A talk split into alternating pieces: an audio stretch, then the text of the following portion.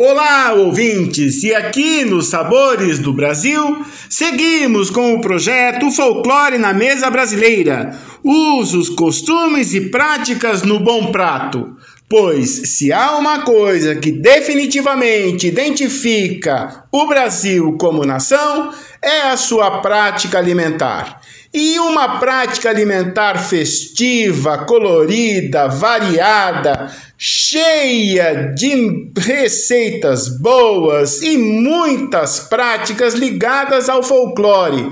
Quantas e tantas receitas se perpetuam pela tradição oral? São muitas as receitas que são passadas de avó para mãe, de mãe para filha, de filhos para filhos e netos, e algumas registradas em bons e antigos cadernos de receitas. Outras se perpetuam na conversa ao pé do ouvido, na conversa descontraída, naquela receita que é trocada por uma mensagem de telefone, numa conversa, num encontro, num aniversário, enfim, as receitas que se perpetuam pela tradição oral.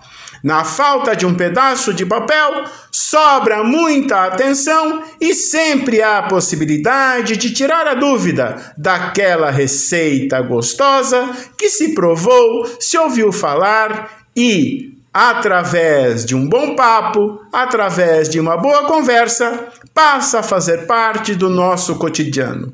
Quantas e tantas receitas assim se perpetuaram pela história na gastronomia brasileira.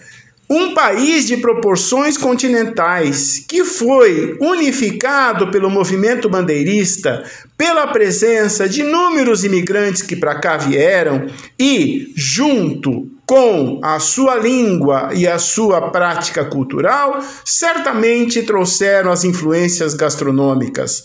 E estas influências passaram a fazer parte do cotidiano brasileiro. O folclore não é apenas lenda, música e os assuntos presentes nos livros escolares.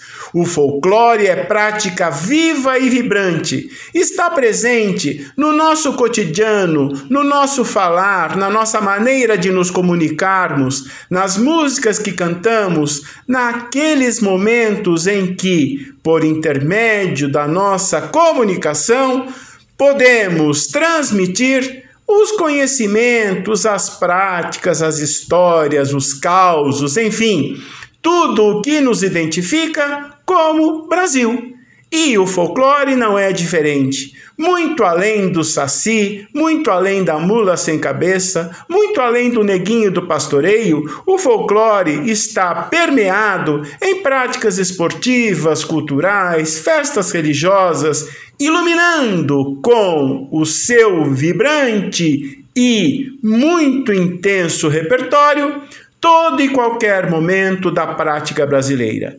Hoje, aqui nos Sabores do Brasil, nós vamos contemplar a região centro-oeste e uma comida cercada de muitas lendas, muitas histórias e diferentes origens. Nós, aqui dos Sabores do Brasil, vamos trazer para vocês a famosa galinhada do centro-oeste uma receita que tem origem na prática portuguesa, mas que sofreu influências indígenas, africanas e muitas outras.